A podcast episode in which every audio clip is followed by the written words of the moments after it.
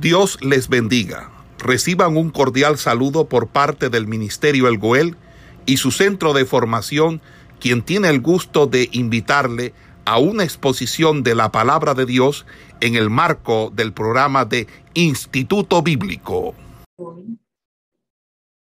Vamos a estar en el día de hoy estudiando el libro de Esdras. Vamos a estar ya pasando de los reyes y crónicas que estuvimos estudiando de manera sincrónica. Me hubiese gustado por estudiar Esdras en sincronía con Nehemías y Esther, pero terminaríamos demasiado rápido.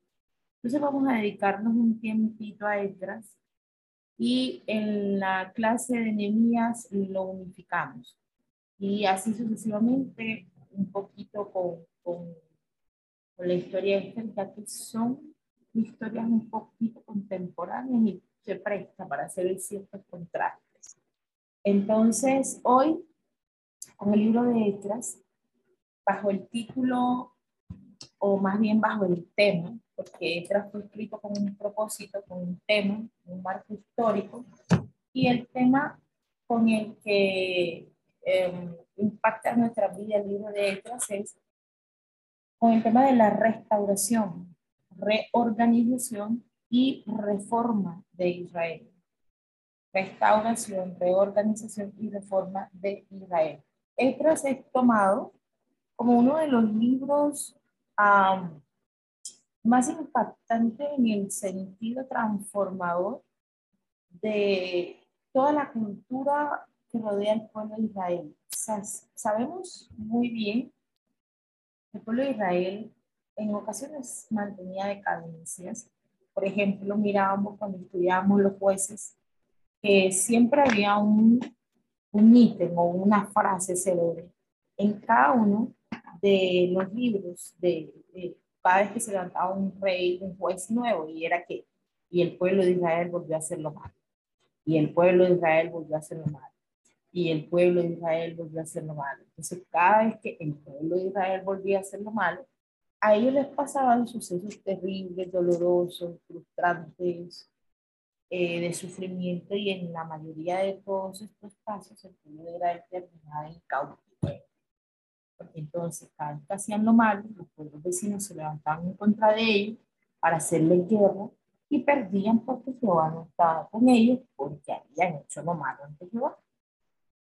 Entonces, tras perder por los otros pueblos, los pueblos los llevaban en cautiverio. Y eh, conocían otras culturas, conocían otras personas, conocían otras formas de vida, conocían otros ídolos, otras religiones.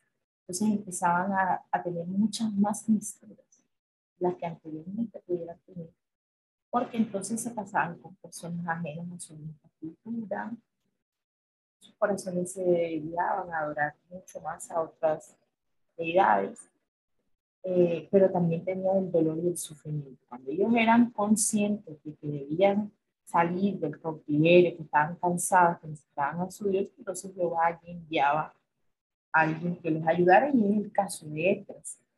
El libro de Esdras nos va a mostrar eh, la forma como el pueblo de Israel sale de la primera deportación y la segunda. Entonces, tras la primera vez que son llevados cautivos eh, a Babilonia, ellos empiezan a vivir estas, uh, estas deportaciones o estas liberaciones eh, no espirituales, más que todo físicas. Entonces, este es el tema o el eje central que va a marcar el libro de.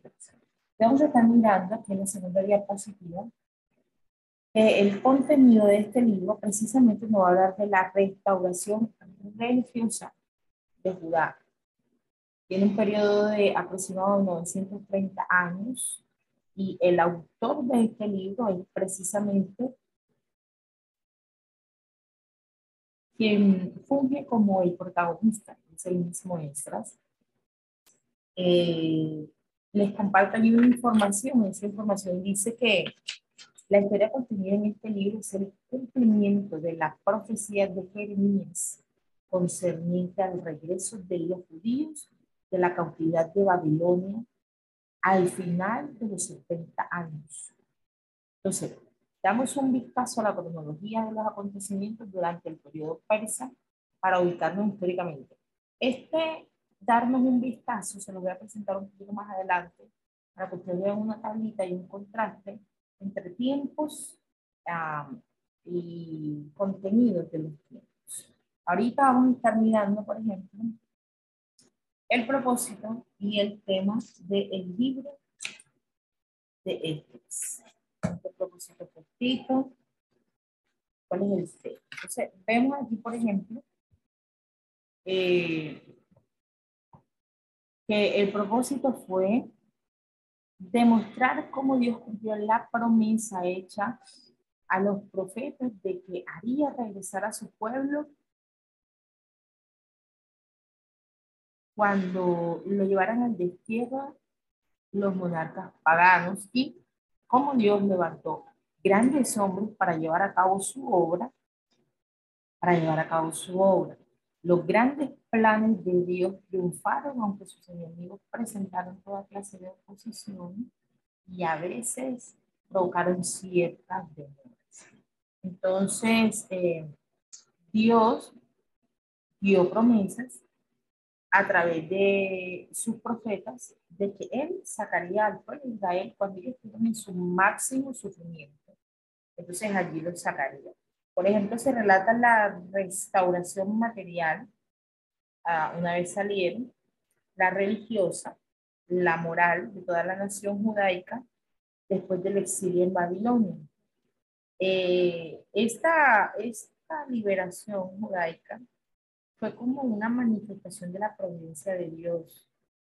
Eh, de esa manera Dios no solamente estaba disciplinando a su pueblo, sino que también terminó con el mal de la idolatría mediante el cautiverio. Entonces, este pueblo, aunque se vio envuelto en situaciones de conocer a otros ídolos, y aunque estuvo allí eh, muchas veces practicando la idolatría con ellos, a su vez esto también les permitió a ellos darse cuenta que estaban mal estaban graves, llegaron como a la decadencia, llegaron como a la decadencia de, de eso, como cuando llegamos a un límite, a un punto en el que uno dice, ya este es el retorno.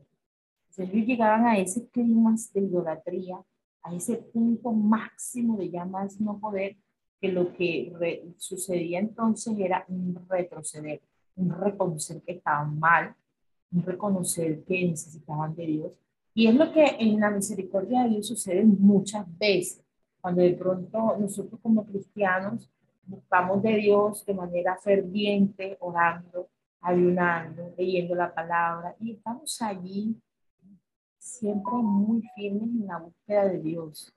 Pero llega un punto en el que eh, la persona empieza a descuidar su búsqueda de Dios, empieza a menguar en la búsqueda y la llenura de, de, ese alimento sólido, ese alimento espiritual que va a fortalecer la vida. Entonces llega un momento en que empieza a sentirse mal. Al principio, pues, no se siente tan mal. Al principio se siente bien, se siente tranquilo. Incluso hay quienes manifiestan que al principio se sienten hasta descargados, porque han quitado de sus vidas esta disciplina o esta rutina diaria de a tal hora orar, a tal hora leer, tanto tiempo de rodillas, tanto tiempo al momento de como dejar de tener estas prácticas y se como que se liberaron, como que se quitaron una carga de encima. Entonces, al principio se comienza a sentir de esa manera. Hay quienes dicen que, que se sienten más tranquilos al principio, como que mejor, como que libre, como que se encargan.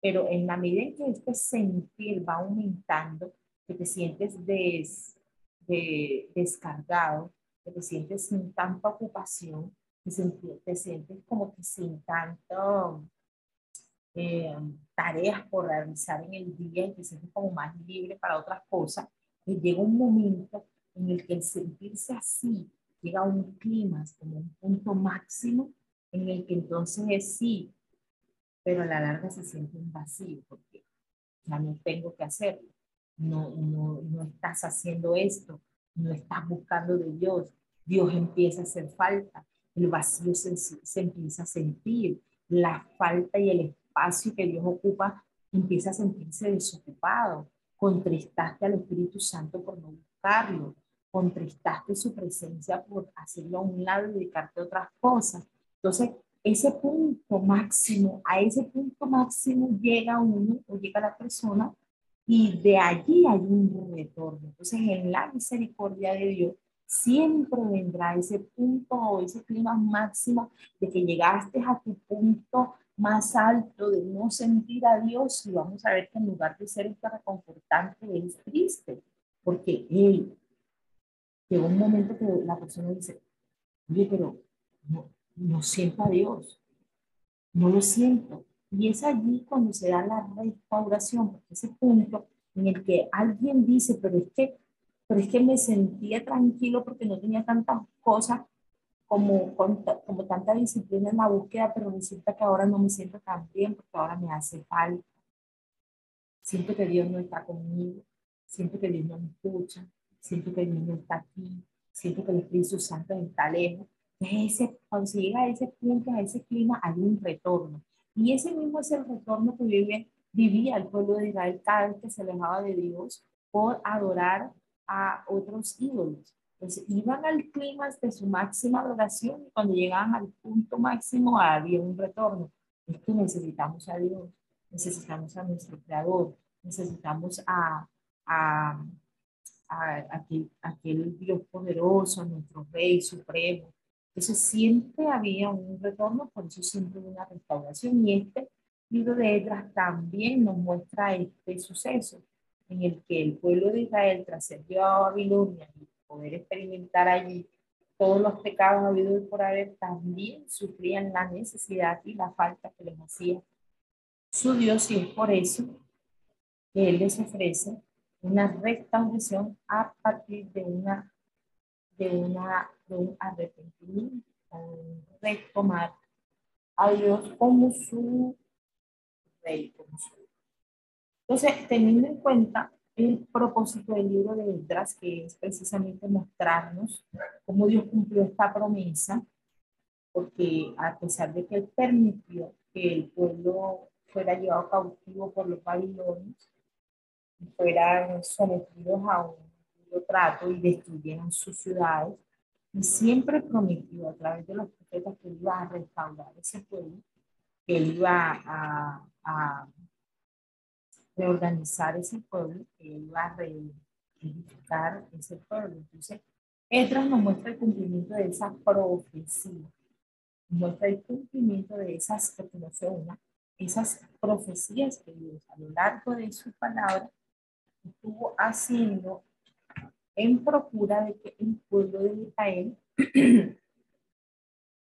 fuera restaurado. El punto número dos nos dice que como Dios levantó grandes hombres para llevar a cabo su obra, entonces los planes de Dios triunfaron, aunque sus enemigos presentaron toda clase de oposiciones y a veces provocaron demoras. Eh, a pesar de esto, Dios hizo surgir grandes profetas como Ageo en esta época y Zacarías, y eh, con ellos dos, lo que Dios buscaba y logró era despertar. Despertar el ánimo del pueblo. Despertar el ánimo diciéndoles y mostrándoles cómo reconstruirías el templo. Entonces Dios con Ageo y Zacarías le estaba, estuvo hablando al pueblo que recobrara ánimo porque él iba a reedificar el templo.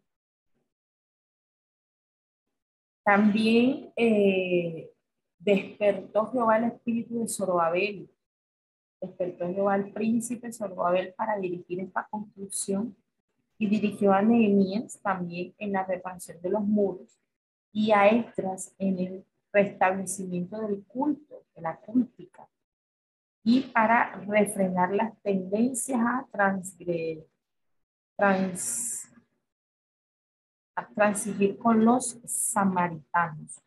Este es uno de los puntos más impresionantes que nosotros vamos a encontrar en el libro de Edras, ya que si bien Edras estuvo allí para que hubiera una restauración religiosa, eh, también llevó al pueblo a darse cuenta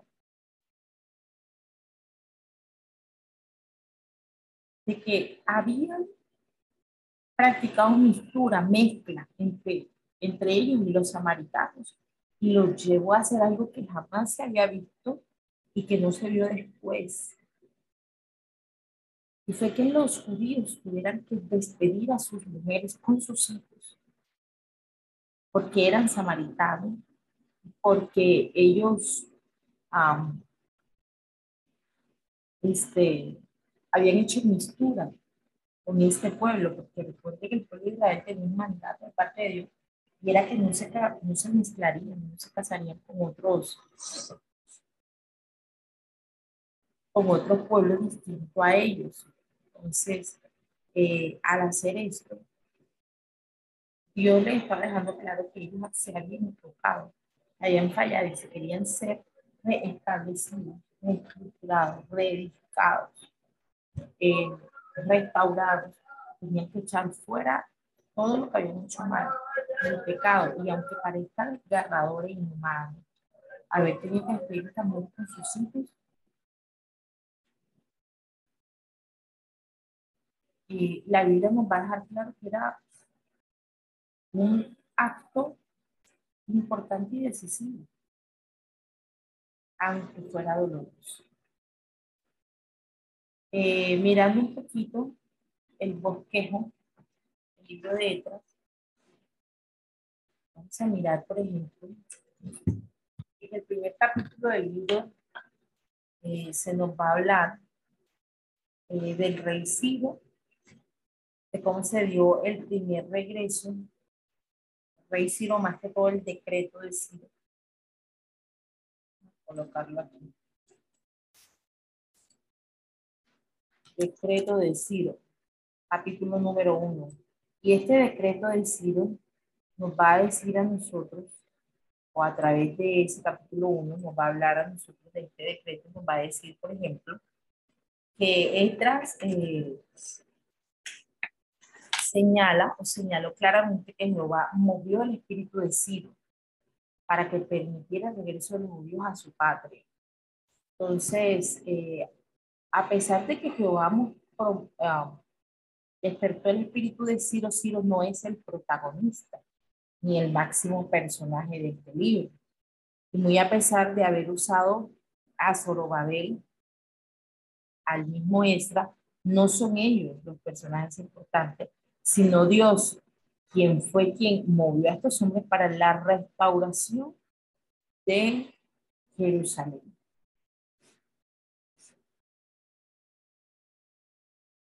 Fue Dios quien se hizo el ítem importante que movió a Ciro, a Esdras y a Zorobabel a la restauración a la restauración del pueblo judío. Vamos a mirar también que el libro de Esdras, eh, en ellos encontramos dos copias de la proclamación del rey Ciro. La primera copia la vamos a encontrar en el capítulo número 1, versículo 2 al 4. Vamos a mirar qué dice.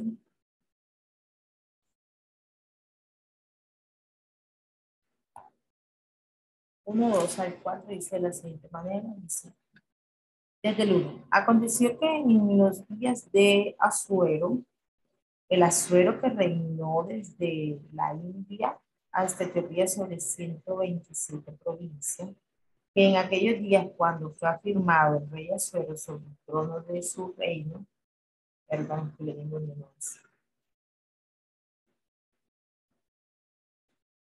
Leyendo en series estas.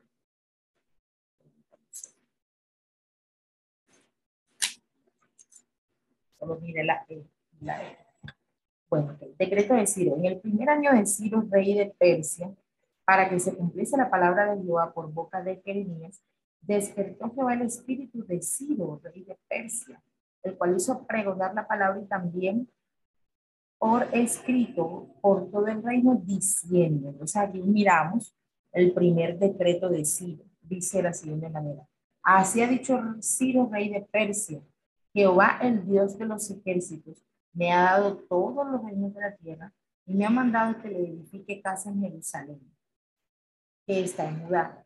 Quien haya entre vosotros de su pueblo, sea Dios con él, y suba a Jerusalén, que está en Judá, y edifique la casa de Jehová, Dios de Israel. Él es el Dios, al cual está en la cual está en Jerusalén. Y a todos los que hayan quedado en cualquier lugar donde more, ayúdenle los hombres de su lugar con plata, oro, bienes y ganado. Además de ofrendas voluntarias para la casa de Dios, la cual está en Jerusalén. Entonces, allí, en este pasaje, miramos la copia o la primera declaración o proclamación de Ciro.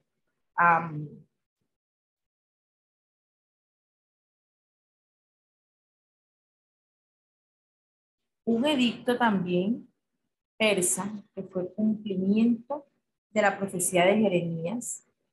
Eh, esta profecía había sido predicha ya antes y se decía, por ejemplo, que los cautivos pasarían solamente 70 años en Babilonia. Eso lo podemos mirar en el libro de Jeremías capítulo 29.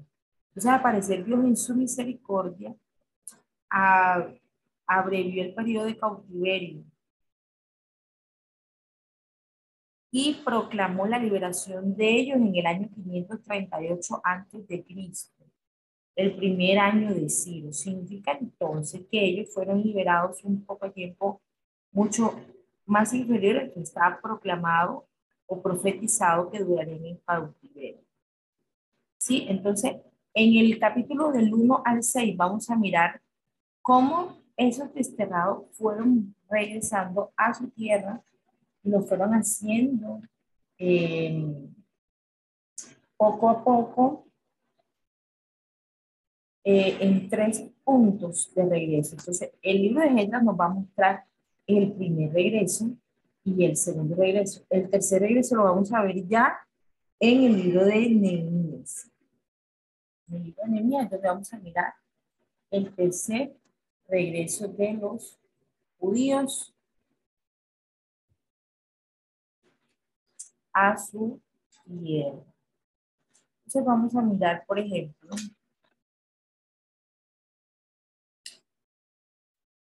como cuando ellos ya estaban con el camino abierto para regresar a su tierra, vemos que pronto había un número, un número establecido de judíos que querían, estaban deseosos de regresar. Eh, también vemos que sus antepasados en la época de Moisés habían salido todos de Egipto, pero en esta ocasión salió un grupo. Así que la situación de los israelitas en Babilonia era muy diferente a la de los israelitas que salieron de Egipto para la época de Moisés en el libro de Éxodo. Entonces, para aquel grupo abandonar Egipto significaba escapar de la dura esclavitud pero para muchos judíos, el emigrar de Babilonia significaba dejar una vida muy cómoda. Entonces, la situación que rodeó la cautividad de los israelitas en Egipto era un contraste completamente distinto a la cautividad que tenían los israelitas en Babilonia. Allá en Egipto habían sido sometidos a un duro trato y servidumbre, mientras que en Babilonia estaban teniendo cargos, posiciones y vida lujosa. Recuerde eh, la vida de David en Babilonia, perdón, de Daniel en Babilonia. Este hombre era incluso consejero del rey, tenía un cargo muy importante dentro de, de la cúpula gubernamental. Incluso sus tres amigos, Sadrán, Mesad y Abednego, que son Ananías, Azarías y Misael, también estaban allí eh, cerca en posiciones un poco altas, no eran servidores, no eran esclavos. Entonces, para ellos salir de Babilonia era, era no salir de una esclavitud, sino, como lo acabamos de mencionar, dejar una vida cómoda. Entonces, además, la mayoría de ellos no habían llegado a conocer Judá, sino que habían nacido allá, de, allá en, en, en Babilonia. Entonces, pertenecían a una generación que había nacido, era en aquel lugar, en la tierra de, los caldeos, por lo tanto, estaban contentos de vivir y de permanecer allá en Babilonia. Sin embargo, le brindaron gustosos con generosidad toda clase de ayuda a los que podríamos llamar sionistas antiguos. Significa que eh, llamaron sionistas antiguos a aquellos que les brindaron comodidades para salir de, la tierra de Babilonia y permanecer nuevamente en Israel como para repoblarla. Es lo que se llama como una uh, repoblación porque reconstruirla físicamente eh, era una necesidad y estaba sola y destruida, entonces necesitaban repoblarla.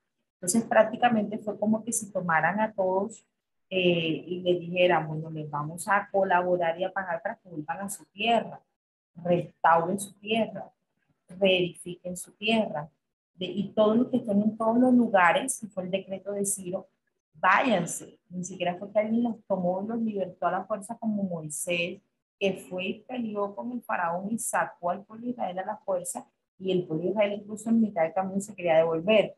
No, ellos salieron, primero porque fue una orden del rey Ciro y segundo, pues ellos mismos se organizaron y salieron de una forma voluntaria, aceptaron una tarea, una orden y salieron de forma voluntaria. Entonces, ellos salieron a, a su tierra a repoblar algo que estaba abandonado, que estaba destruido, estaba arruinado y, salieron de forma voluntaria. Pero para poder hacer este cambio esta salida, eh, pues se nos dice que tuvieron que presentarle ciertas ayudas, porque era salir de donde lo tenían todo a ir a donde no tenían nada.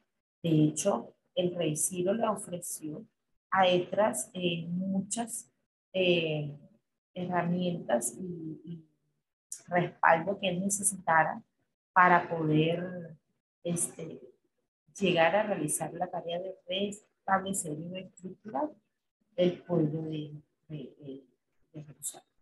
Entonces, en, del capítulo número 1 al 2, vamos a mirar cómo se organizó o regresó a Jerusalén, cómo se organizaron para regresar a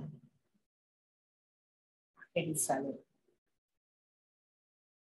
el pueblo de Israel empezó a organizar ciertas cosas. Y vemos que, por ejemplo, Dios levantó dos grandes líderes. Los líderes fueron Zorobabel, por ejemplo, que fue un descendiente de la casa de David, y eh, Josué o Josuá, que fue el sumo sacerdote. Ciro había nombrado gobernadores a Sesbazar, Sesbazar pero parece que este falleció poco después. O tal vez no fuera sino la cabeza política de una nueva colonia, mientras el príncipe Zorobabel fue el dirigente popular sin ser oficialmente nombrado. ¿Qué fue lo que lo impulsó a los desterrados a volver a Zorobabel? Con Zorobabel. Entonces, se dice que sin duda fueron eh, el gran fervor patriótico de la fe santa de sus dirigentes que conmovieron al pueblo. El gran entusiasmo de ellos era contagioso. Entonces, una de las cosas que se le atribuye es el hecho de haber motivado al pueblo a reconstruir su patria, a reconstruir su tierra. Eh, fueron como, como este, eh, añadiéndose a este sentir y este cuidado y esta preocupación por de tal manera que se animaron a ir a restaurar y a reconstruir el templo. Y vemos eh, precisamente esto en el, capítulo 3 al 6, la reconstrucción del templo, del capítulo 3 al capítulo 6, dice que uno de los primeros esfuerzos comunes que estos repatriados tuvieron fue el de reedificar el altar. Entonces lo construyeron en el mismo lugar donde Salomón había construido el altar de, de bronce unos cuatro siglos antes. Eh, todo eso estaba destruido. Ellos lo reedificaron, lo reconstruyeron, lo rearmaron. Entonces ellos hicieron esto porque seguramente se dieron cuenta de que la adoración misma era más importante que la casa. Entonces, reconstruir una casa para que la, la adoración pudiera también ser reconstruida y pudieran las personas tener un lugar donde ir a adorar Entonces vamos a mirar un poquito del segundo regreso. segundo regreso de los patriados, lo vamos a ver del capítulo número 7 al capítulo número 10. El capítulo 7 al capítulo 10. Vamos a mirar aquí, por ejemplo, cómo entras fue desde Babilonia hasta, hasta eh, nuevamente hasta Jerusalén.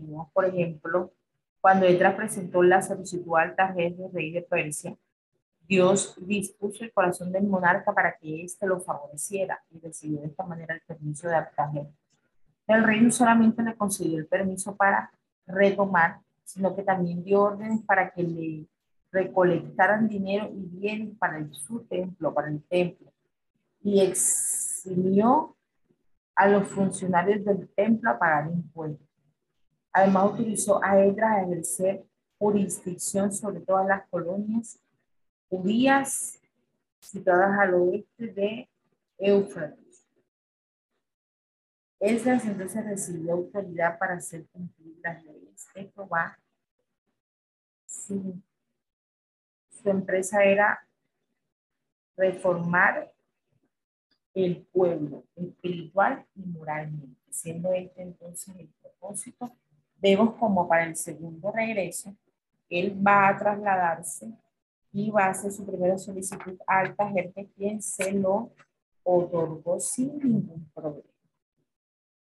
Y ah, vemos la misión, la misión de él, la misión de ETRA, era eh, conseguir eh, llegar hasta Jerusalén para poder hacer todo lo que Dios había colocado ya en su corazón. Es por eso que él se trasladó durante todo ese tiempo enfrentó todas las duras pruebas que pudiera tener y restauró y vemos por ejemplo cómo la Biblia nos va a mostrar de qué manera ya él presenta los nuevos vasos sagrados del templo, los utensilios, ofrecen el primer sacrificio eh, delante del trono de Jehová y de esta manera se empieza a dar lo que en su propósito estaba, que era el restablecer el culto de Jehová. Y finalmente, uh, vemos en el capítulo 7 al 8 cómo habla de las compañías o de los, de los ejércitos que, que, las personas que fueron con él, que fueron con él hasta Jerusalén para eh, poder realizar el trabajo que, que, iban a hacer. La oración de Entras. Entras realizó una oración, entonces transcurrió menos de cinco meses eh, comenzó a tener fruto la, la, diseminación de las copias del rey y las enseñanzas impartidas por Etras. Un grupo de los jefes del pueblo le informó a Etras que algunos de los repatriados se habían casado con personas extranjeras. Entonces, entre los culpables se encontraban miembros de la familia del sumo sacerdote y oficiales civiles. Era una violación a la ley de Moisés del 7 del 1 al 5 pero lo prohibía. Es decir, en esa Deuteronomio 7, 1 al 5 estaba la prohibición que ellos habían violentado al casarse con esta otra mujer, ya, por, con estas otras personas. Entonces, allí lo podíamos mirar. Eh, cuando supo esto, sacó sus vestidos, se arrancó los cabellos y se sintió muy angustiado. Entonces se dio cuenta que la constitución eh, que tenían estas personas como estructura de vida había sido muy ajena a lo que Dios les había establecido y que estaban en peligro de ser desechados definitivamente por Dios por haber tenido esta mistura durante todo este tiempo. Entonces Dios, eh, los invito a confesar el pecado él trajoró confesando él el pecado del pueblo ante Dios y se identificó íntimamente con ellos. Edras mostró su dolor, fue un verdadero intercesor. El verdadero intercesor es aquel que sufre el dolor ajeno y lo presenta delante de Dios y llora amargamente, y eso fue lo que hizo él. Pues tras esta incesante clamor de Edras a Dios, este, Dios lo escucha, de, esa situación. Entonces, vemos que ese Canías, un hombre que era un portavoz del pueblo, reconoció que el pecado existía y propuso que los culpables despidieran a sus esposas paganas, juntamente con los niños que están, con los niños de estas que hubiesen dado a luz con su marido. Entonces, era una medida drástica. Y esta medida desharía muchos hogares y los causaría grandes sufrimientos a las mujeres y a los maridos. Y a los muchos sufrimientos a las mujeres, a los maridos y obviamente pues los matrimonios se verían destruidos ya que eran, que fueran mí.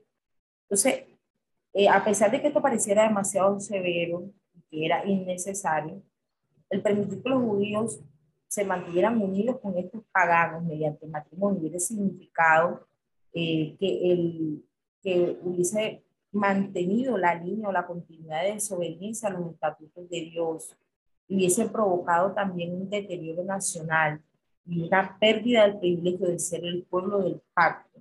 Entonces, el cumplimiento de estas profecías mesiánicas dependía de que se mantuvieran separados como un pueblo escogido para Dios. Y es allí donde entonces nosotros vemos la importancia de todo lo que veníamos hablando y de qué manera extra producen las reformas. Que empieza a haber una serie de normas de instrucción al interior de los hogares porque tenían que tomar decisiones que más adelante Dios respalda. Entonces, ahora aquí en planilla, voy a, dejar esta información en pantalla, perdón. Dice cronología de los acontecimientos durante el periodo persa. Usted lo va a leer detenidamente. En la próxima clase vamos a socializar estas dos planillas de esta cronología. Y vamos a mirar, por ejemplo, el punto número uno que dice que Ciro el Grande toma Persia. ¿Qué importancia tuvo eso? Pues Ciro conquista y reorganiza el imperio persa tomando a media en el 550, hacia menor en el 546. Entonces yo le doy esta planilla manera de información para que usted se retroalimente, enriquezca su conocimiento y lo vamos a este, socializar la próxima clase. Y finalizamos con esta parte del trasfondo histórico del libro de letras y vamos a mirar, por ejemplo, vamos a mirar, por ejemplo, que Isaías había profetizado ya toda esta situación y lo había hecho en el año 150 antes de la restauración. Entonces, antes de esta restauración, muchos años antes, Jeremías ya lo había profetizado y había dicho que Jehová haría que Ciro castigara a las naciones y liberara a su pueblo, y eso lo podemos mirar en el libro de Isaías, perdón, está diciendo Jeremías, Isaías 44, 24 y 45, 8. Y vemos también que alrededor de los años, del año 588 a.C., Ciro ascendió al trono de Asán, que era un pequeño principado persa cercano al Golfo Pérsico y luego comenzó su carrera victoriosa. El contraste a los asirios y babilonios, Ciro fue muy liberal con los pueblos conquistados. Esto habla mucho de que él no los dice esclavizados, sino que los ayudó más bien a reorganizarse. Entonces, con eso finalizamos la clase del día de hoy. Estuvimos hablando acerca de el libro de Estras finalizamos por el día de hoy. Esperamos que este estudio haya sido de bendición para su vida y ministerio. A Dios sea la gloria. Este es el Ministerio El Goel, vidas transformadas para cumplir el propósito de Dios.